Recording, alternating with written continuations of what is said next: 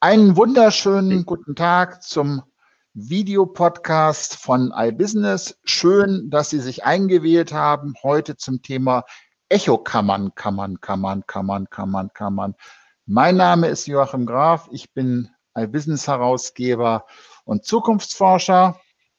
Und neben und mir. ich bin Sebastian Halm, Redakteur und Analyst bei iBusiness.de, dem Think Tank für die Interaktivbranche. Hallo. Wir haben uns in den letzten Tagen ja relativ intensiv mit dem Thema Echokammern auseinandergesetzt. Die mhm. Frage, die man, glaube ich, zuerst klären muss, ist Echokammern, Filterbubble, ist das dasselbe? Gibt es da einen Unterschied?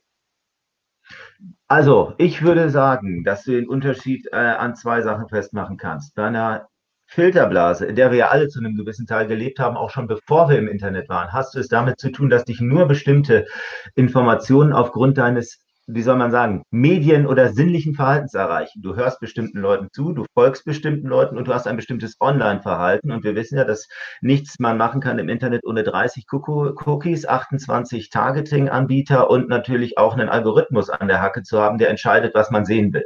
Und dadurch erreichen einen sowohl im Advertising als auch in Social Media nur noch bestimmte Informationen. Und dann bist du in einer Filterblase drin, wo man quasi postuliert, dass sich nur bestimmte Infos in dieser Blase erreichen und es eine Welt außerhalb der Blase gibt, von der du nicht mehr mitkriegst.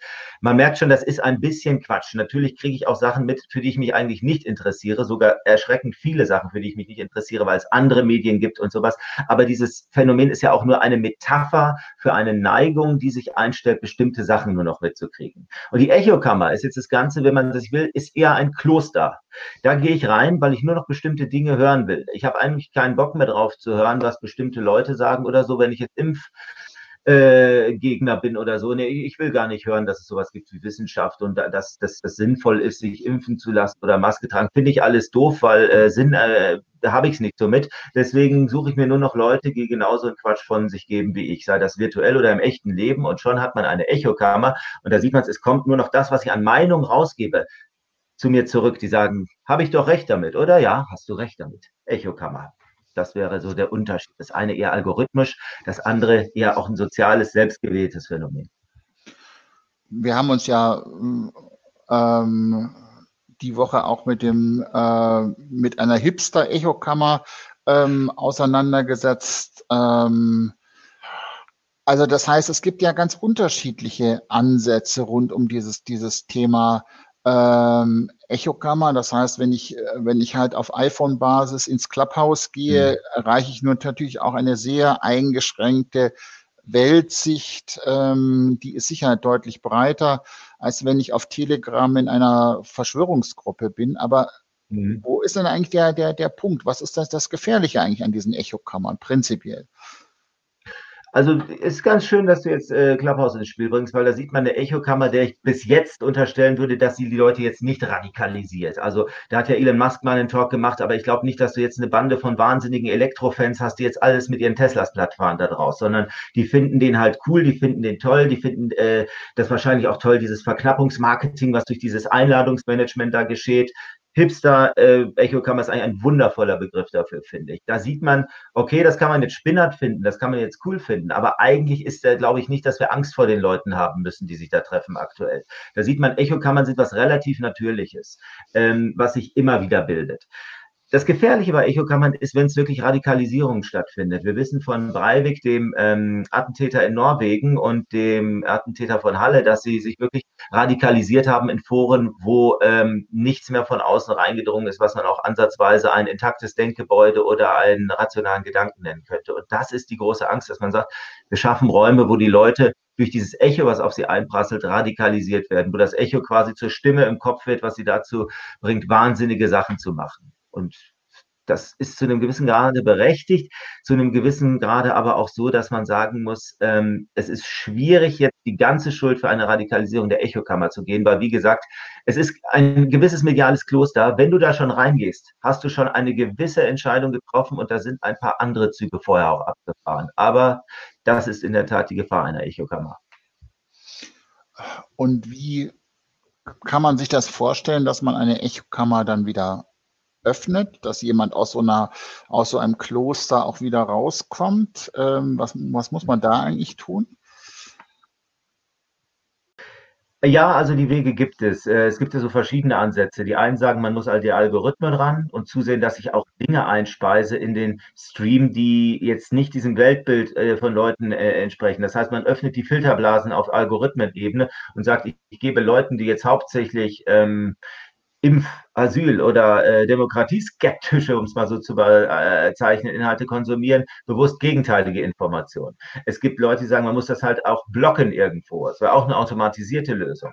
Oder es gibt einen händischen Ansatz, den hat zum Beispiel die Renate Künast ja mal probiert, als sie sich mit Gegnern von sich getroffen hat. Oder die SPD, ich glaube, es war in Ludwigshafen hat das gemacht, wo die bewusst in äh, AfD-Bezirke reingegangen ist und die Wähler angesprochen hat und dann in einem äh, Vier-Augen-Gespräch versucht hat zu bekehren und nicht herablassen auf Augenhöhe. Das wäre quasi das analoge Gegengift, wenn man so will.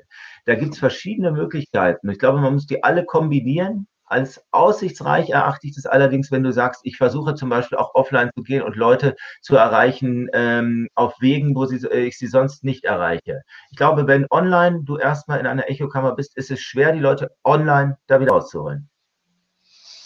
Weil das Problem natürlich auch das der Algorithmen ist. Also genau. weil die, wie ganz oft äh, bei technischen Phänomenen, die erfinden das nicht, die verstärken Sachen.